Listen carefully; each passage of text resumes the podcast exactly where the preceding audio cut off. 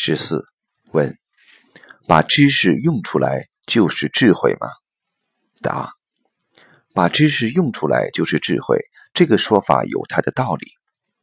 但是，智慧和知识的关系是：智慧是投影原理的信息，知识是投影出来的像，它们之间实际是这么个概念。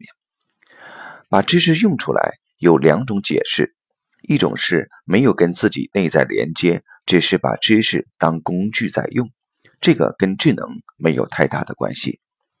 实际上，如果领悟到了知识背后的智慧，通过知识把自己带到了更高的维度，或者在内在超越了知识的障碍，而对整个时空有了更完整的认知，这种超时空的能量驾驭才是智慧。